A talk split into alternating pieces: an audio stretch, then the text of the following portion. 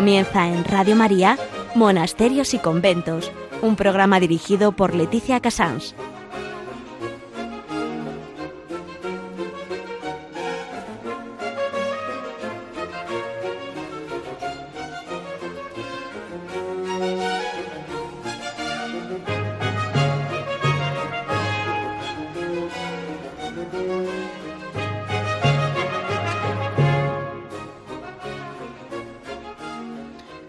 Buenos días a todos los oyentes. Hoy eh, estamos de nuevo en Radio María. En monasterios y conventos son las 11, las 10 en Canarias y hoy tenemos un programa de esos que hago de vez en cuando porque creo que hemos pasado pues una Semana Santa, estamos estamos todavía digiriendo la resurrección de nuestro Señor y creo que de algún modo es muy importante para todos nosotros hoy tener un día de paz y un día de meditación de decir, Dios mío, ha resucitado. Eh, hoy entramos en la Cartuja de Miraflores, nada menos. Eh, mm, la Cartuja de Miraflores fue la mm, gran, bueno, quizás la cartuja más monumental o, una de las grandes que tenemos en España, desde luego de las abiertas. Em, en agenda eh, les voy a explicar más que la vida de San Bruno, que ya se la he contado más de una vez lo que le marcó a San Bruno, el que fue su gran compañero San Hugo, un poco un conjunto de lo que fue el principio de la cartuja. Em, luego hablaremos con el padre Pedro y como, como prior de Cartuja, que es y como mm, persona acostumbrada a vivir de un modo muy libre en ese silencio precioso que les da la libertad, él nos irá guiando también primero yo creo que hablaremos un poco de su carisma, de su modo de vida. Después hablaremos, por supuesto, de toda la historia de Miraflores, que es una preciosidad. Y al final hablaremos de ese precioso trabajo que hacen siempre los monjes, incluyendo una parte que quizás mencionamos poco, pero que es increíble en supuestamente hombres que están siempre callados, pero cómo mm, cultivan la caridad y la generosidad con ancianos, con enfermos, e incluso con pobres. Mm, este va a ser más o menos el, sumario de hoy. No tengo nada concreto, es un conjunto de lo que es la vida dentro de la Cartuja de Miraflores que es muy parecida a la del 1084 que fundó San Bruno. No crean que estamos muy lejos de entonces o al revés, estamos en, en este siglo XXI alterado en muchos sitios, pero no en la Cartuja. Vamos a dar paso a, a la vida de San Hugo en principio.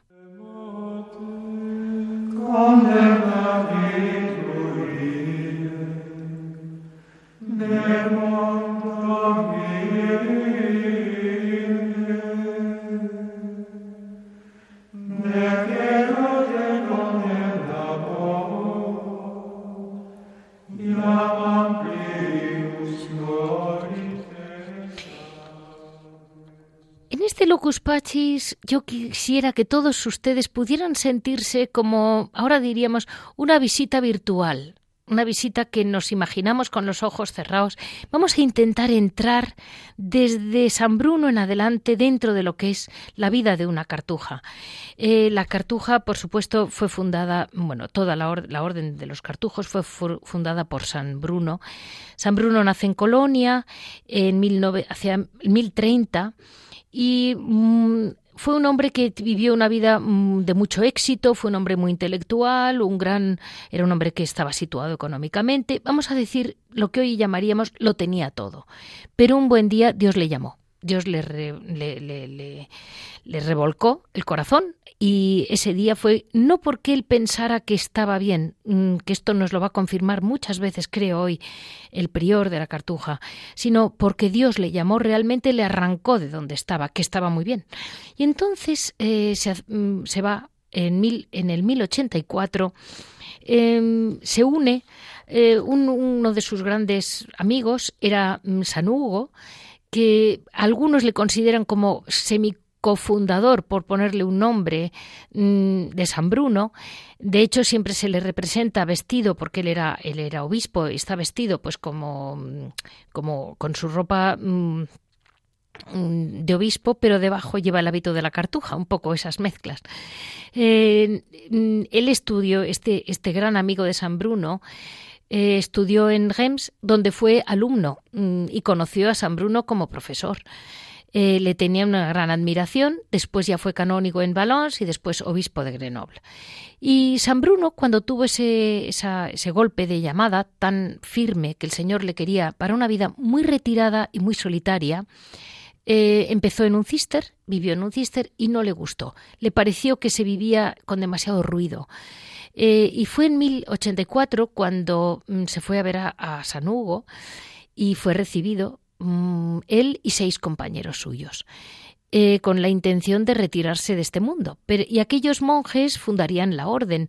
San Hugo mm, tuvo, por lo visto, en aquel momento, según vamos a decir que estamos hablando de 1084, atribuyen a la leyenda lo que quieran, pero vamos a decir que es una forma romántica de empezar a decir que San, San, Hugo tuvo un sueño, como un sueño premonitorio de aquella visita, y soñó con las siete estrellas del firmamento que se dirigían hacia un punto en un valle solitario de donde emanaba una gran luz que quedaría siempre. Y eso para él representó, él tuvo la sensación de que aquello representaba eh, aquellos siete hombres que habían acudido a él con la soledad de los Alpes.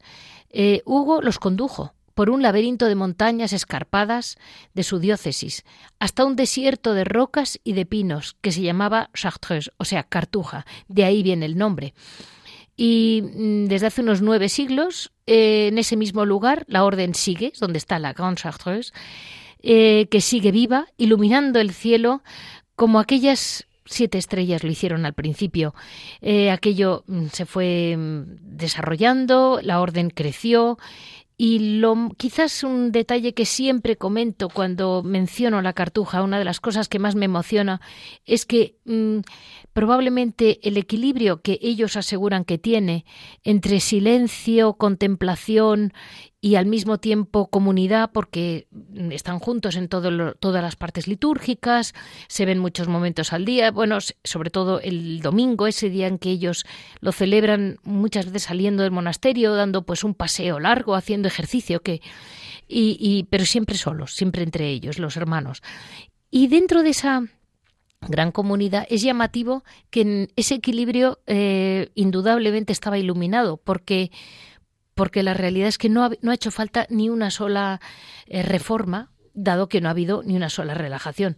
Y es que mm, la viven con tal alegría que yo creo que no les apetece relajar nada, porque están, viven en un, estado de paz. Y así vamos a dar paso al Padre Pedro, que realmente creo que es un hombre de hoy en una cartuja eterna, que no tiene ni fecha, ni pasado, ni presente, ni futuro.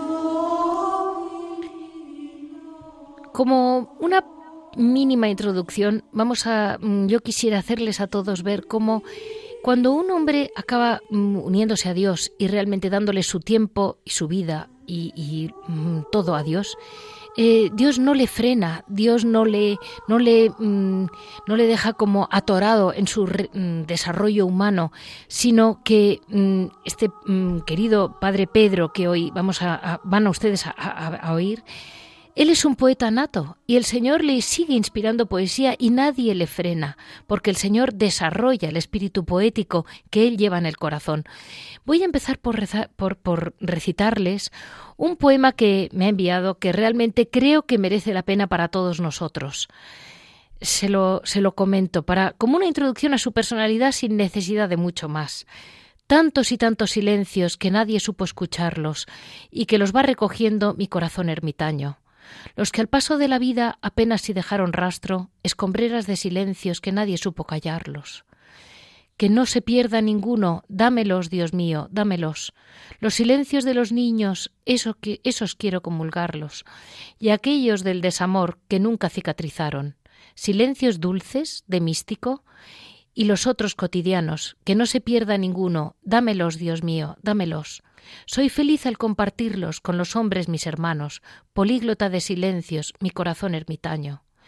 Yo pido el don de silencios para estar sintonizado con todos los corazones. Dámelo, Dios mío, dámelo. Muy buenos días, Padre Pedro. Buenos días, Leticia. Arrancamos con un prior, poeta y músico que supo entender que quizás la música que el Señor quería para él era el silencio. muy, muy a pesar de su primer instinto, pero ahí estamos. Sí, la verdad es que sí. O sea, no es que haya cambiado una cosa por otra.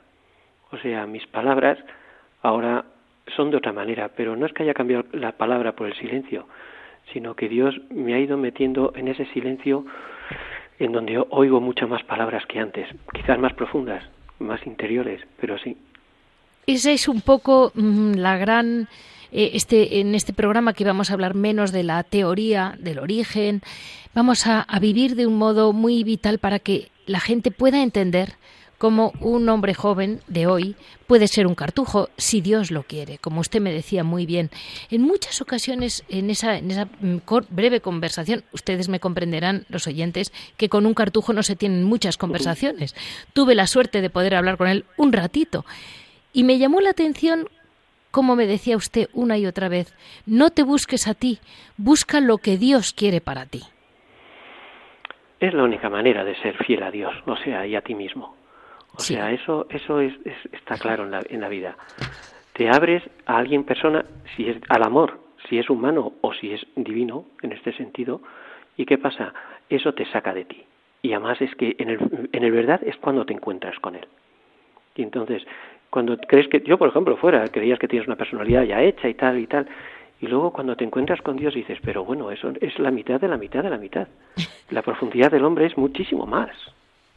Exacto. Y te, colma la vida, claro. Eso es un poco lo que yo quería, mm, digamos, decirles a nuestros oyentes, que la unión con Dios agranda al hombre.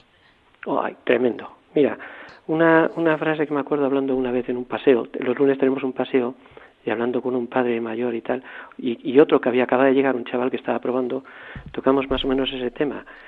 Y me decía que alguna vez el chaval ese, pues me gustó lo que decía, pero digo, se queda corto, porque tenemos una idea de la cartuja o del ermitaño, pues estrecha. Sí. Él decía casi que como no le gustaba el mundo, o como si le daba poco a él, quería esto.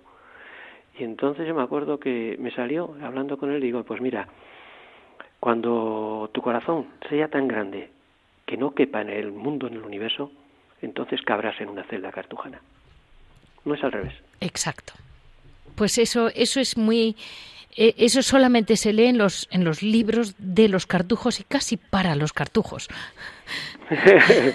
bueno, es verdad, esta vida es una experiencia, ¿eh? Sí. De teoría, de, ver, yo mira, mira que hay libros oídos sobre soledad, sobre eh, silencio orativo y tal cuando los leo, la verdad, está bien porque, porque son un acercamiento, pero me parecen más teóricos y en el fondo que no han llegado al fondo a fondo, la verdad. Se quedan cortos. El silencio cartujo no es un vacío de ruido, como decía, si no me equivoco, Benedicto XVI o, o, antes, alguien así. Y es otra cosa.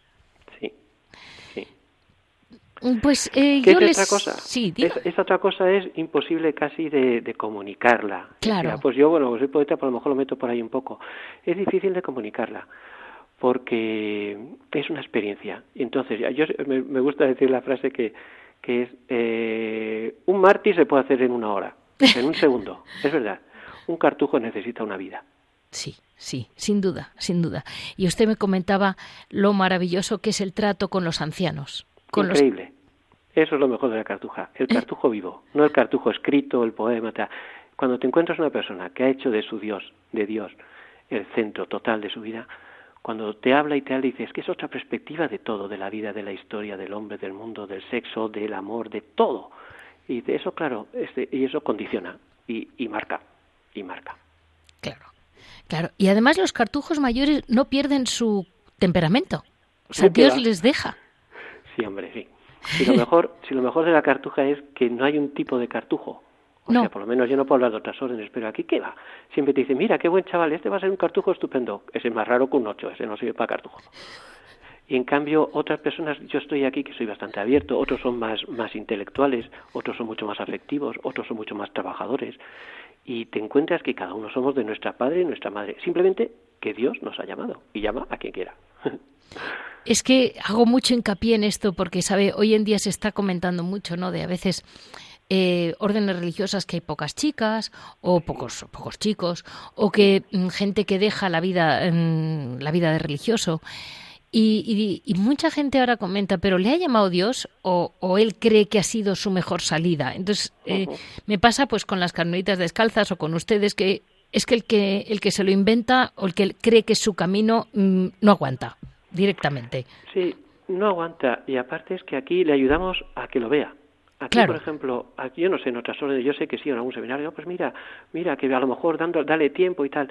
Aquí no, esto es una vida muy, muy seria, muy, muy aislada, muy, en algún sentido, te lo digo en verdad, es como antinatural. Es decir, cortas con todo, dejas de hablar, de relacionarte casi. Y, y dice, ¿qué pasa? Pues que eso bien llevado, enfocado bien y que Dios te ha llamado, se aguanta. Si no, salen, salen cosas del subconsciente y lo que sea. La celda es una caja de resonancia. Qué barbaridad. Entonces, una pregunta. La oración en que devora la imaginación, como decía tanto Santa Teresa, esos primeros pasos deben ser durísimos. O sea, el arranque es fuerte, es verdad, te lo digo en serio, ¿eh? O sea, y es bueno, porque así te das cuenta de lo, donde, lo que dejas, que eso es precioso, que sí. dejo cosas maravillosas. Y afuera, amistad, familia genial, amigos, no, novietas y tal, catequesis que me encantaba, los niños, yo era maestro, me entusiasmaba. ¿Y qué pasa? Es bueno que ese arranque te duela porque dices, oye, yo he dejado algo por ti, es que es cuestión de amor y siempre que te, te, embarcas en el amor tienes que cortar otras cosas. Por supuesto. Aquí es, aquí es total, es verdad. ¿Y qué pasa? Que ese arranque mismo casi te ayuda a mantenerte, porque claro, yo, cuando te encuentras una dificultad pequeña dices, mira, si lo he dejado todo me voy a pegar en esto ahora. Si me cuesta una comida, me cuesta mañana tengo hambre, me voy a parar en esto. Entonces, ese mismo arranque te ayuda, te ayuda a mantenerte pues mm, le voy le voy envolviendo en la historia de la orden, que yo siempre digo que es una orden sin historia porque no tienen ni pasado ni presente ni futuro. Es casi casi como esa esencia que es la que es. Ahí estamos. Y mm, la, la conocida Orden de San Bruno se funda el 15 de agosto, la solemnidad de la Asunción de la Virgen María al cielo, en 1084 y la orientación es absolutamente contemplativa y de ahí viene esa característica un poco específica, que es el silencio absoluto, aparente, porque luego, como dice usted muy bien, se ven una vez por semana, disfrutan unos con otros también. El nombre ya lo he explicado, que viene de la cartuja de Francia, de ahí se va traduciendo al latín y lo van poniendo como pueden hasta que se llama cartuja en español. Cada monasterio tiene su prior, cada mm, superior tiene su casa, son elegidos en capítulo, esto también lo comento ahora. Ahora que estamos eh, en la puerta de estas elecciones, que sepan que la democracia no nació ayer. Entre lo que pasa es que esperan a que Dios les ilumine, si no me equivoco, para que mm, entre todos escojan al mejor, al, más apropiado, al que creen los hermanos que es más apropiado para ese momento concreto, ¿no? Y luego la vocación cartuja, claro, ustedes concilian la vida comunitaria con la vida propia, eh, contemplativa. La rígida abstinencia, bueno, pues por supuesto, pero esos, esos frecuentes ayunos, ese trabajar, estudiar, rezar, de algún modo esa mayor parte del día dedicado a la adoración. Eh, esos, por lo que tengo entendido, esa pobreza en todos los sentidos, porque también la tienen hasta en la música, que hoy hemos puesto una música gregoriana cartujana entera, todo el programa. E, ese momento de, de romper un poco con todos los lujos da libertad, ¿verdad? Sí, además es que lo exige. O sea, es que es una exigencia, aunque no estuviera... Mira, una cosa muy bonita de la cartuja es que no fue que Dan Bruno escribiera una regla y, se, y luego lo cumplieran los demás, que muchos santos lo han hecho y ha funcionado muy bien. Sí. La cartuja fue una costumbre. Se metieron allí sin regla. Y al cabo de varios, varios, pero bastantes años, se fue poniendo por escrito lo que, lo que hacían. Es una Entendido. Vida. Entonces implica esa vida una armonía tremenda. Y claro, no puedes vivir como un solterón comprando en tu celda si, si además estás haciendo oración. Entonces, La oración te lleva a la pobreza, la pobreza te lleva a la castidad, la castidad y la oración te llevan al silencio. Y eso lo cantas muy, muy pobremente, de alguna manera, musicalmente, en el coro, sin ningún alarde. Entonces todo se hace uno. La vida del monje cartujo, por lo menos, es una, tiene que ser una unidad, una armonía. Y todo lo que la rompa es que no es cartujo, es lo que te sobra, lo ves, se nota, te sobra. Vale. Y, viven ustedes muy profundamente esa unidad de vida que, tanto pidió nuestro Señor. Es que no te puedes imaginar, es que es, la parte casi, para mí es la casi, parte central. No hay más bonito que una persona encontrar en la vida aquí o afuera una persona armoniosa. Es decir, que lo que piensa lo vive y lo que vive es creativo y además lo hace vida. Entonces, una armonía, la gente piensa una cosa, tiene otra fe para otra cosa, pero luego actúa de otra manera y la cartuja es que no lo admite, porque si no, no aguantarías en la celda. Es un desnudez tan grande ante Dios, ante ti, que ¿qué pasa? Pues que se caen las cosas. No es que te diga, mira, es que me quito esto, es una penitencia. No, es que se te caen, no caben en tu vida. A mí me decía un sacerdote, cuando tengas algún problema serio, vete al Santísimo y tira el ancla al cielo. Y anclado en Dios, seguramente encontrarás la solución. Y usted, con esa desnudez total, están, me decía usted, enraizados en Dios. O deberíamos estarlo, pero sí, la verdad es que sí. Y además eso te da esa armonía, esa, esa unidad de vida. A mí lo que más me gusta de la cartuja, y soy de manera de ser completamente contrario a eso, pero lo he encontrado aquí, es una santa rutina. Es decir, aquí todos los días pasa lo mismo y en cambio todo es una novedad. Vamos a ver, afuera te buscas, y yo cuando estaba afuera me encantaba el fin de semana, la fiesta o lo que sea, o un cumpleaños de un hermano o una cosa en el colegio. ¿Y qué pasa? Pues dice, eso es bonito, pero qué bonito vivir en, no hacer nada especial para que sea todo especial. no te hace falta buscarte cosas extraordinarias para vivir que la vida todo es una novedad, todo es un don de Dios. Y eso en una rutina completa es que te da una armonía fenomenal. Te hace una sinfonía de toda tu vida, te la unifica. Y luego, por otro lado, viven ustedes muy cerca de la naturaleza. Es decir, las cuatro estaciones les marcan mucho los momentos del frío, el calor, claro, viven muy... No te puedes ni imaginar. Es una de las cosas... Yo soy bastante ecologista, la verdad. Siempre he vivido la naturaleza de una manera muy bonita, unida a Dios de siempre. Ha sido una cosa natural para mí, quizás por poeta, por artista. ¿Y qué pasa? Eso es una de las, de las facetas que más, más me ha impresionado aquí. Cada cartujo, cada cartujo tiene una celdita que tiene varios, varias habitaciones, aislada completamente de los demás, y tiene un jardincillo de 10 por 10. No te puedes imaginar el juego que se le da a ese jardincillo. Para, pero, eh, ¿cultiváis patatas, tomates? Nada, nada. ¿Qué cultivas? Belleza. Lo pongo sencillo que me guste a mí, a Dios y tal, y para pasear, rezar el rosario, para hacer un poco de gimnasia. ¿Y esa unidad qué pasa? es precioso. Vienes aquí y, y, sobre todo, por lo menos, yo no sé en el hemisferio sur, pero en el hemisferio norte, la Pascua y todo va también con el clima. Entonces llega, pasas un frío aquí en Burgos que te puedes morir. Y de pronto viene la Pascua y es que hasta resucita el cuerpo. ¿Por qué? Porque empieza a hacer calor, el jardín empieza a dar flores. Entonces se unifica de tal manera que dices, qué bonito. O sea, vives, vives unido a la naturaleza, francamente. Y eso es, eso es excepcional, eso es maravilloso, porque además, y además la viven como un reflejo de Dios y la viven con grandeza. Eh, una último, un último detalle teórico. eh, el lema de la cartuja eh, es elocuente, Stat crux dum bobitur orbis, que quiere decir la cruz permanece en pie mientras el mundo da vueltas. Eso es muy gracioso. A mí me pareció magnífico, porque ahora la gran preocupación de ser actual, actual, actual. Y a mí me decían, todo lo que es noticia actual ya no es noticia, porque mañana ya no es noticia. Y en la cartuja no hay noticias actuales o no actuales. Muy pocas. O sea, nosotros nos reunimos para hablar nada más que el domingo y un paseo el lunes. Y los demás días estamos en silencio o cantando el coro, pero sin hablarnos. Y además comemos solos cada uno, eso, eso es así. ¿Y qué pasa? Pues mm, esa actualidad no tenemos noticias, pero el prior, yo ahora en este caso, pues el domingo cuando nos reunimos, pues digo las noticias fuertísimas que ha habido en el mundo de la iglesia para que rezar, ¿no entiendes? Entonces sí, hay un pequeño comentario, pero nada más. Y, pero esa novedad, por ejemplo, es que es distinta. Te, te, cuento una cosa que te vas, te vas a reír. O sea, cuando viene mi familia y tal, nos queremos mucho y tal, y que tal me dicen, y alguna vez yo le digo, pues, alguna de mis ideas o algún poema que le leo.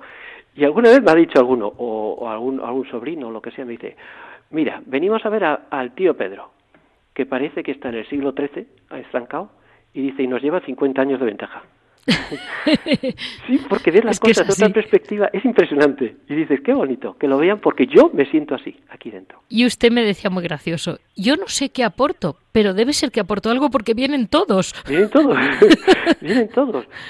Y, no por, por raro, sino por decir, oye, que, que, que se puede vivir de otra manera, sin tantas cosas, sin tanta novedad y tal, y estar a la última, o más adelantado.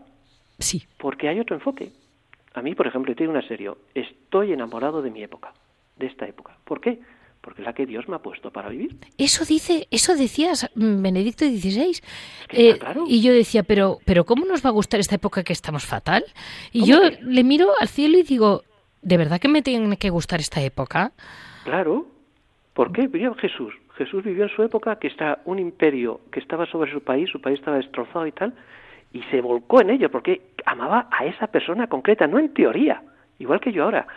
Una cosa que más me gusta de hoy es, por ejemplo, a mí me gusta leer y leo bastante poesía y bastante cosa. ¿Y qué pasa? Pues tú puedes imaginar la soledad que palpo hoy de la gente en todas las canciones. Sí. Oigo poco, pero que alguna alguna poesía, alguna hablas y dices, todo el mundo habla de soledad, porque la gente hoy sufre muchísima soledad. Pues para un cartujo es el mayor don para unirme a ellos. Y yo la vivo desde ellos, con ellos, porque tiene un sentido esa soledad. Pues vamos a unas últimas preguntas sobre esa mezcla de, bueno, que es la vida de un cartujo. Eh, comentan ustedes desde Miraflores eh, la alegría del espíritu, esa alegría a la que se llega mm, cuando se es verdaderamente libre de las ataduras de las esclavitudes y que Dios al final acaba por hacerle hacer que un cartujo mm, consiga llegar a, exclamar ya solo me llena Dios. Eh, Dios ¿Cómo les envuelve? ¿Cómo consigue que ustedes no estén deseando salir a charlar a ninguna parte porque no lo necesitan? Sí, eso es verdad. O sea, no el, el, charroteo y eso no. Pero hay otras maneras de comunicación que es preciosa. Yo hablo de sintonía. Sí. Y entonces hay sintonías que a lo mejor simplemente es estando, una presencia, y eso ya basta, que la mayoría de las veces. ¿Que hay que hablar? Bueno, pues si habla no pasa nada pero no poner el palvo en el, el, hablar, en el hablar, estar comunicado a todas horas, el, sentirse eh, eh, que, que, me pueden asaltar incluso con, con, mensajes y todo eso. Y en el fondo dices, ¿y por qué no vamos de otra manera? ¿Y por qué no lo vemos mm, una sintonía más profunda, que, que es mucho mejor? Pues en el sentido. Y por eso te da una libertad, porque ya no estás como dependiente de que, de que la gente cuente conmigo, sino de que me encuentro con la gente y soy, soy con ellos. Eso. Y padre Pedro, un detalle que yo creo que a la gente le va a hacer gracia es que usted le divertía mucho la guitarra y tocaba muy bien su guitarra. Cuénteme cómo dejó su guitarra con lágrimas. Con muchas lágrimas. ¿Qué pasa? Claro, cuando vienes aquí, la verdad, yo al principio preguntaba, oye, ¿se puede hacer esto? ¿Te podemos tener esto? Ya al, cabo de una semana ya te das cuenta, bueno, no se puede tener nada, no se puede encontrar nada. Digo, pero ¿quién mal le hace que yo por la tarde toque mi guitarra en la celda, que ni siquiera me oye al lado, que son unos muros de, un metro de gordo? Y dice, bueno, pero como lo que tú me decías antes, pero si has dejado el otro, puedes dejar también la guitarra y no agarrarte a la guitarra, porque sería yo luego el mejor momento de tu día, lo mejor que estás deseando y entonces dice, sí, también se me cayó la guitarra, también se me cayó la guitarra. Pero, es que de ahí pasa a, a, entender, a entrar en el gregoriano cartujano, que es una música sin duda la más parecida a las palabras de Dios, por lo que hemos entendido, eh, aquí hemos hablado de gregoriano alguna vez, ¿sabe? Explicándoselo a la gente. Es una música anónima, como son los cartujos, es una música que no se sabe exactamente quién ha compuesto cada pieza, eh, se entiende que es solo para Dios, es para hablar con Dios, no es una música para grabar un disco. ¿Y usted ha entrado ahí? Sí, he entrado ahí porque esta es una música tan desnuda. Por ejemplo, no tenemos órgano. Ensayamos o ensayamos, ahora imito nunca. Antes, cada mes y tal, ahora no, porque hay pocas voces y tal, ¿para qué? Y que en paso, vas allí a cantar, como si te juntaste, yo no sé, como, como, cuando me juntaba con mis amigos a cantar sin ensayos, tal, una cosa tan sencilla que es fácil y tal, te metes ahí y dices, y no te preocupas si el de al lado está ronco, si el de, frente se, se baja, que no, hay, hay un, nivel mínimo, ¿vale? y lo demás es que estás cantando. Entonces, no me molesta nada que alguien, que un día nos corramos un poquito, que un día nos saltemos una nota. Dice, está por encima. Estamos cantando a Dios un grupo de gente que Él quiere y se acabó. Como cantaría Jesús con sus apóstoles los salmos. Y, saldría bastante mal, porque habría algunos que desafinaban de alguna manera. Y les importaba tres pepinos, ¿comprendes? Sí. Una cosa sí, así. Entonces, como nadie nos tiene que escuchar ni nada, pues cantamos de otra manera. Un, último toque de su vida de hoy. Eh, la noche cartujana. A mí me impacta muchísimo porque yo a veces voy al campo y cuando voy al campo rezo las completas sola. Y cuando lees solo las completas y solo oyes los árboles, te impresiona un poco que si mm, las completas antiguas, que son las que rezan ustedes.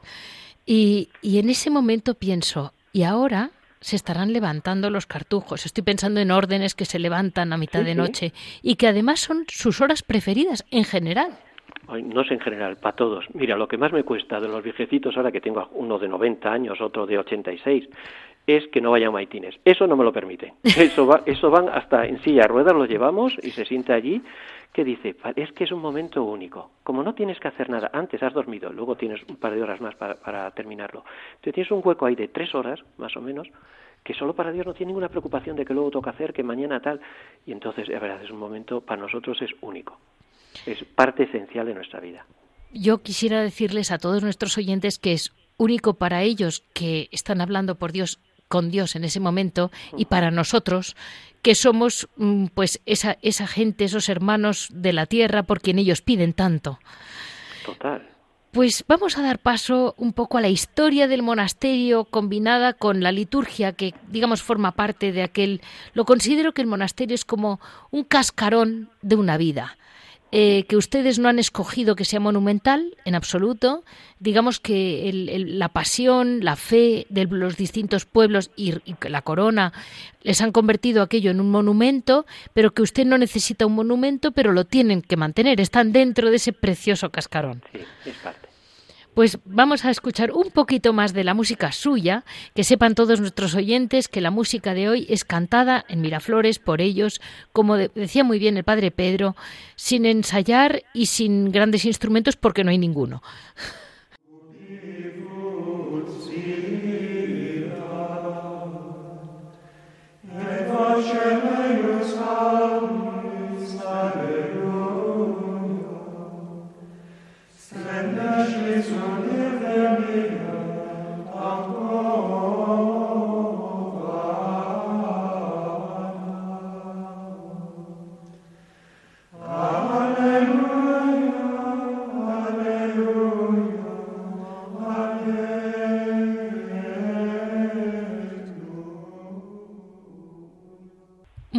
Padre Pedro, seguimos con usted eh, intentando entender un poco el marco de vida en el que ustedes pueden desarrollar ese carisma que ya vamos entendiendo como usted ha querido hacer muy bien. Mm, edificado sobre su experiencia. El monasterio de Miraflores se funda, mm, eh, es medieval, tiene, eh, si no me equivoco, de 1442. Es cuando el rey Juan de Castilla dona a la Orden de la Cartuja un palacio de recreo eh, que fue erigido por su padre, Enrique III, y después los monjes de la Cartuja, de Escaladey y del Paular fueron a las comunidades de Miraflores, reforman las dependencias, lo acoplan, porque sin, claro, el, monasterio suyo tiene celdas independientes, y aparte de eso, pues eh, luego lo van acoplando ustedes en la Edad Moderna, eh, tras el fallecimiento de los reyes católicos, tuvo la gran protección de Felipe el Hermoso, eh, descansaron temporalmente en la iglesia de Miraflores y así poco a poco después viene pues toda la batalla de, la desamortización. Lo he, resumido muy brevemente. Con esto quiero decir que estuvieron muy amparados en su momento por deseo absoluto, no porque ustedes buscaran nada, sino por deseo de la corona eh, están enterrados allí los padres de Isabel la Católica y su hermano Alfonso, el infante, si no me equivoco, el infante Alfonso. Y mm, puestos a obras de arte, pues tienen obras, yo diría que hasta en Nueva York, si no me equivoco. Mm, en el Museo del Prado, tienen de todo, porque claro, la desamortización de 1830 hace que obras de arte mm, que eran para la cartuja y de la cartuja, pues se las fueran repartiendo por el mundo. Eh, dentro de un mundo así, eh, ¿cómo consiguen tener las celdas, la, la pobreza, digamos, íntima? Porque hoy en día a veces me imagino que será más frío rezar en una iglesia altísima de techos llena de sepulcros espectaculares que, que cantar, pues no sé, en un rinconcito. Vale, o sea, también lo estamos ajustando un poco. ¿Qué tal? Claro. Hace, desde hace poco, yo me, llevo aquí años y me pasé muchísimos años, 25 años así, pues eh, cantando la iglesia grande y no pasaba nada. ¿Qué pasa? Ahora hay un motivo más bonito todavía por lo, por lo cual ya no cantamos la iglesia esa porque cantamos una, una capilla dentro, bonita, preciosa, moderna pero preciosa, muy sencilla. ¿Por qué? Porque los viejecitos y la gente joven ya no aguantaba esas, esas temperaturas y esas.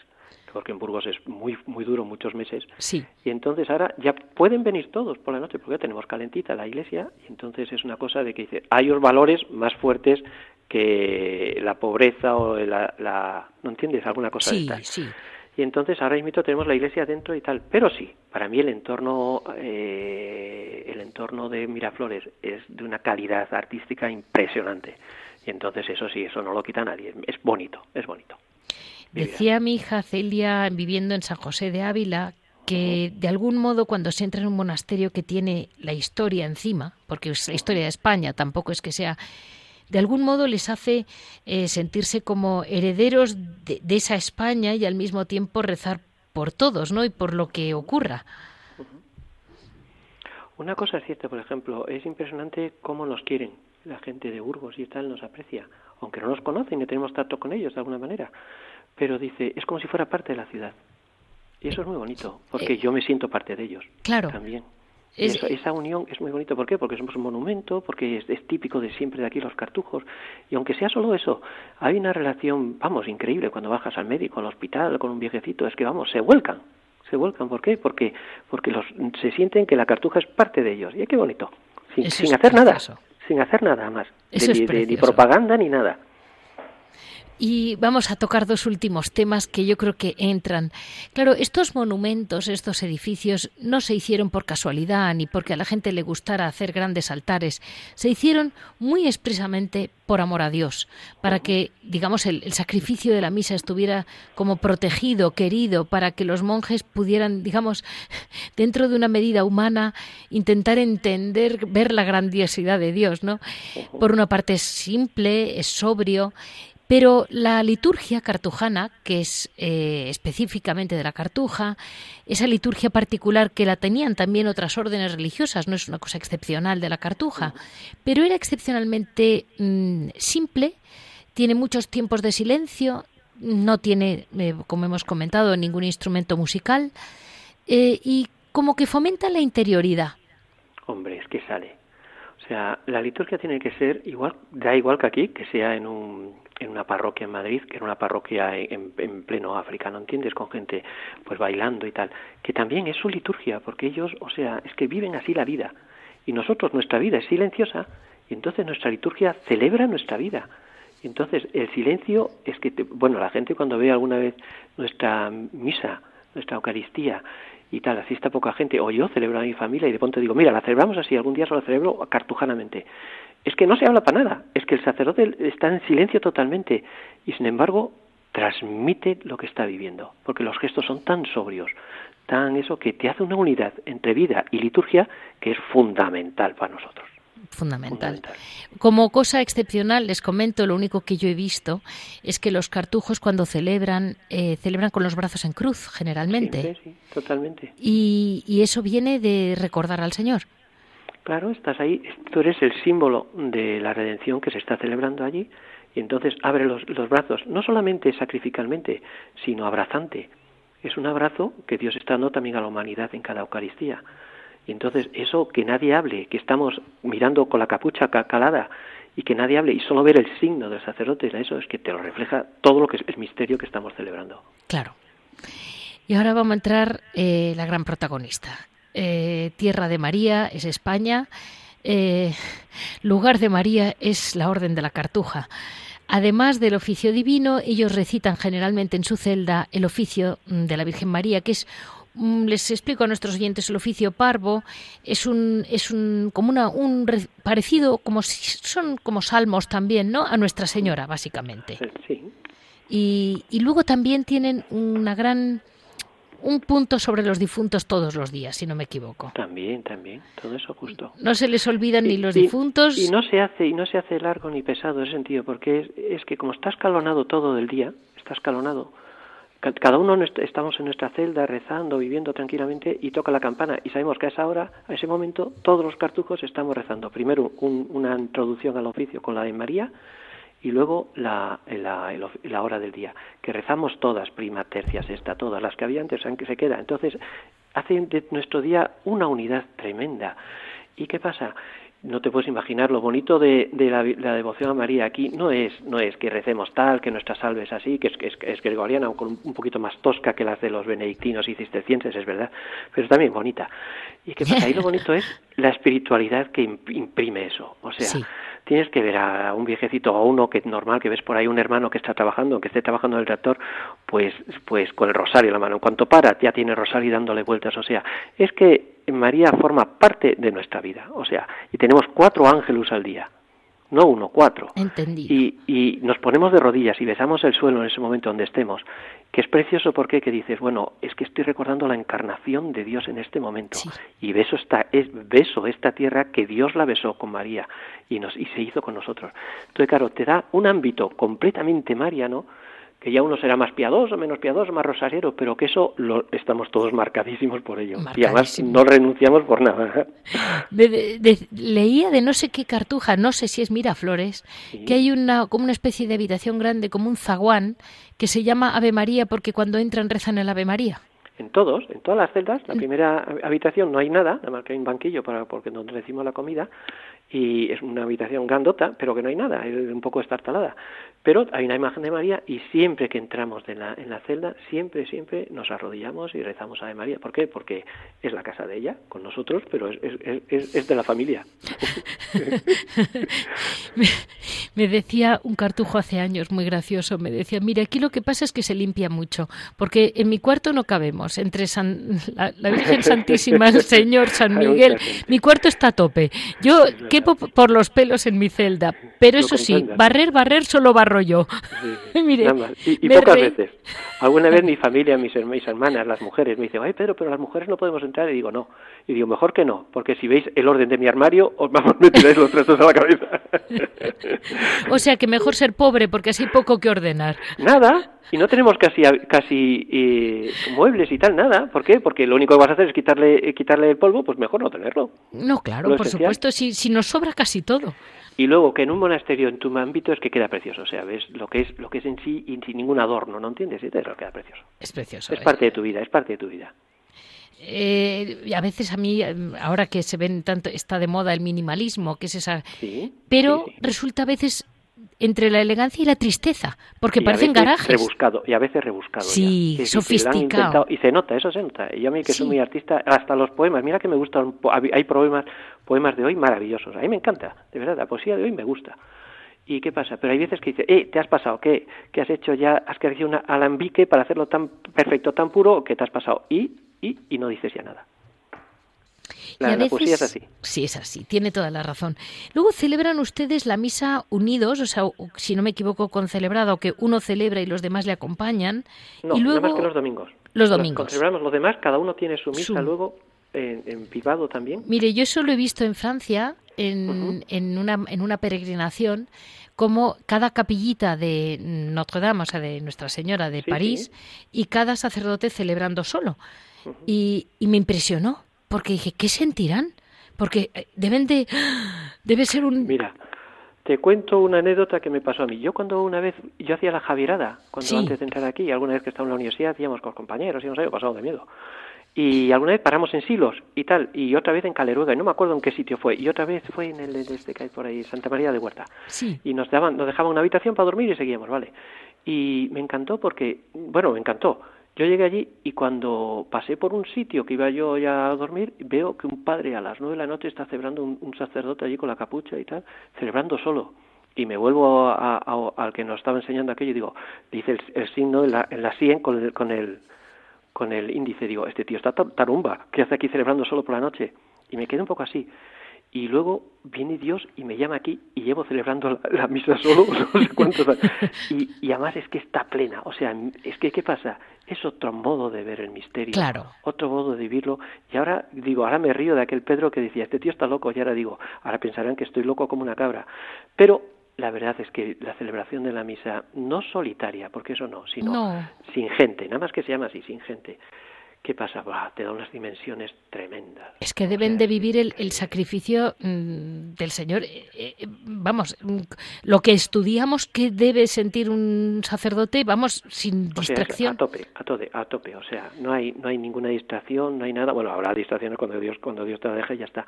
Pero el sentido dice es, pleno, es pleno, pleno, pleno. Es Eucaristía, en ese momento es sacrificio, es banquete, lo vives, te, te unes a todo el mundo. Hay una parte de nuestra liturgia que no tienen fuera. O sea, tenemos una liturgia especial, es nuestra, se ha ido manteniendo y alguna vez hemos metido cosas que nos han dicho la Iglesia, por supuesto, Vaticano II y todo eso, pero mantenemos algunas partes muy peculiares. Y hay una parte que cuando se vuelve, hay una de las partes de la misa que dice, Señor, danos aquella paz que el mundo no puede dar. Y entonces damos la paz. Pero qué es precioso que dices, he encontrado aquí una paz que ahora tengo que yo que repartirla. Y entonces no es para mí. ¿Y cómo es? Pues en silencio también. Pues vamos a, dar paso, mm, después de un poquito más de música suya, al final del programa con ese hora et labora que bueno que se ha extendido. Lo llamamos hora et labora, pues es un decir, es lo que ustedes reparten, como usted ha empezado muy bien.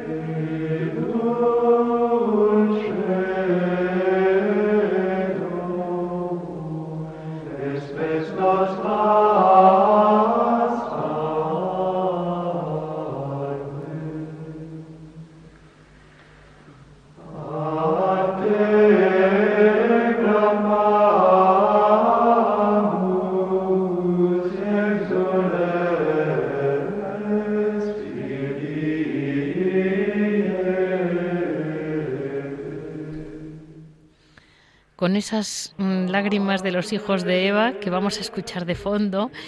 Eh, esta preciosa salve cartujana. Mm, vamos a dar paso a lo que los es, mm, la verdad es que la cartuja de Miraflores hoy por hoy no se dedica, eh, no venden, me decía usted, más que eh, rosarios de flores, de rosas. No, no, no, no tanto, o sea, tenemos algo más. No, no es que vendamos, como viene turismo, sí. viene bastante turismo por aquí, bastante pues tenemos la parte esa del turismo, no, nosotros ni nos enteramos, tenemos una gente de, encargada de ello. Y entonces tenemos un servicio al turista, o sea, no cobramos nada al entrar, ellos pueden ver todo el museo que tenemos, pueden ver toda la iglesia bonita, la grande.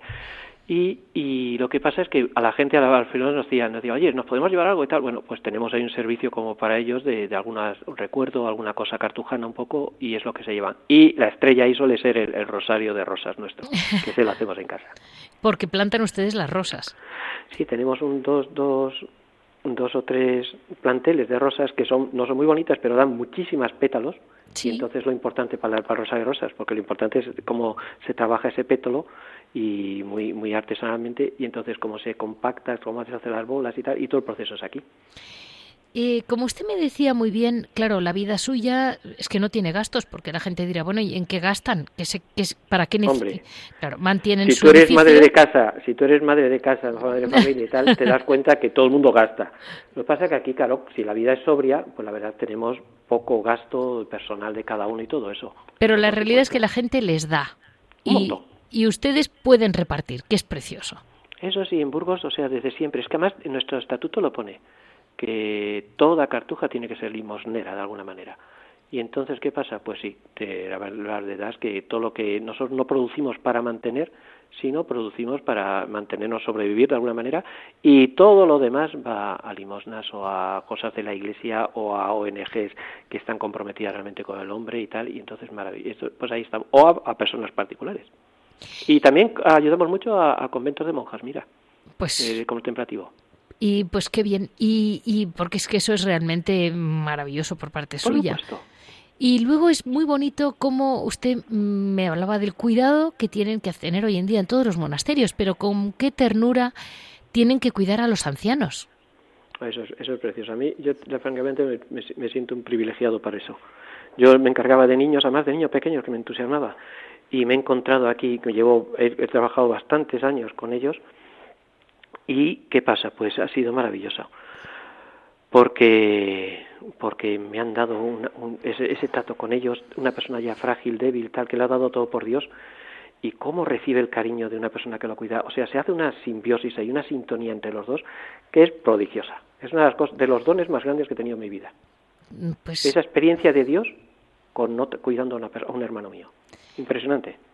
Porque eso de algún modo demuestra que cuando hay un hermano mayor que necesita su atención, por supuesto que está por delante de si usted va a estar dos horas de silencio o cuatro o dos o lo que tenga que estar. Por encima de todo está la caridad, que es muy importante que la gente tenga claro que, que sí, pero que no son, no son de madera. Son personas que, que se quieren unos a otros y se cuidan. Que sí, que sí, y necesita tu chiste y tu alegría cuando llegues y cantar algo con él y escucharle otra vez la, la que me va a contar de su pueblo hace 60 años, 70 años, que le pasó una vez y tal. Y, te, y sí, ¿qué pasa? Eso por supuesto que entra. Y eso no me quita silencio ni soledad. Perfecto. pues con este final tan lleno de caridad y tan, no sé, me emociona. Eh, yo le voy a pedir ahora. Lo, emocionante es vivirlo, porque es que es maravilloso lo que te dan. Es maravilloso. Ahora el, el, padre Pedro nos va a recitar él uno de sus poemas, el que él quiera.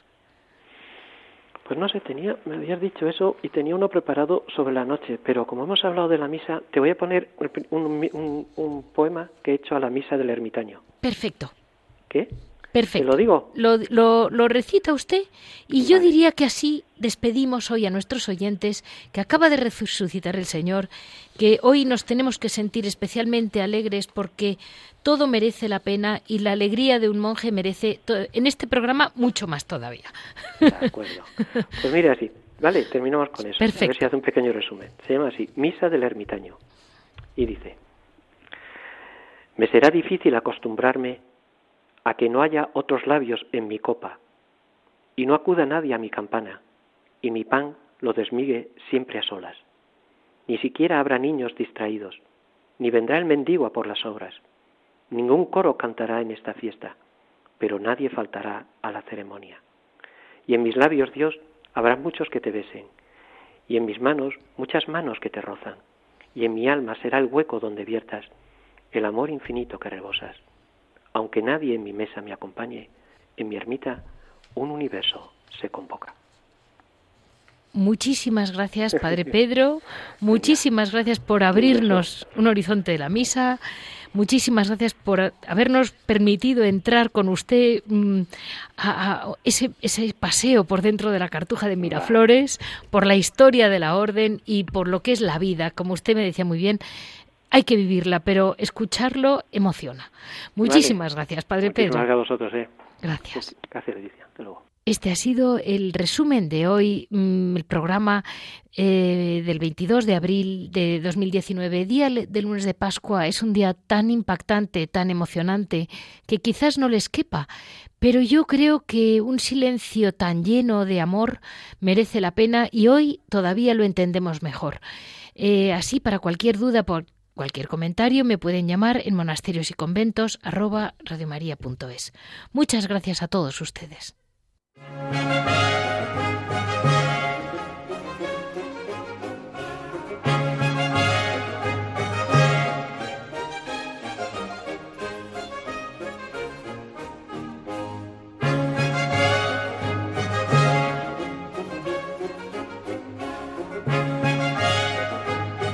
Han escuchado Monasterios y Conventos, un programa dirigido por Leticia Casans.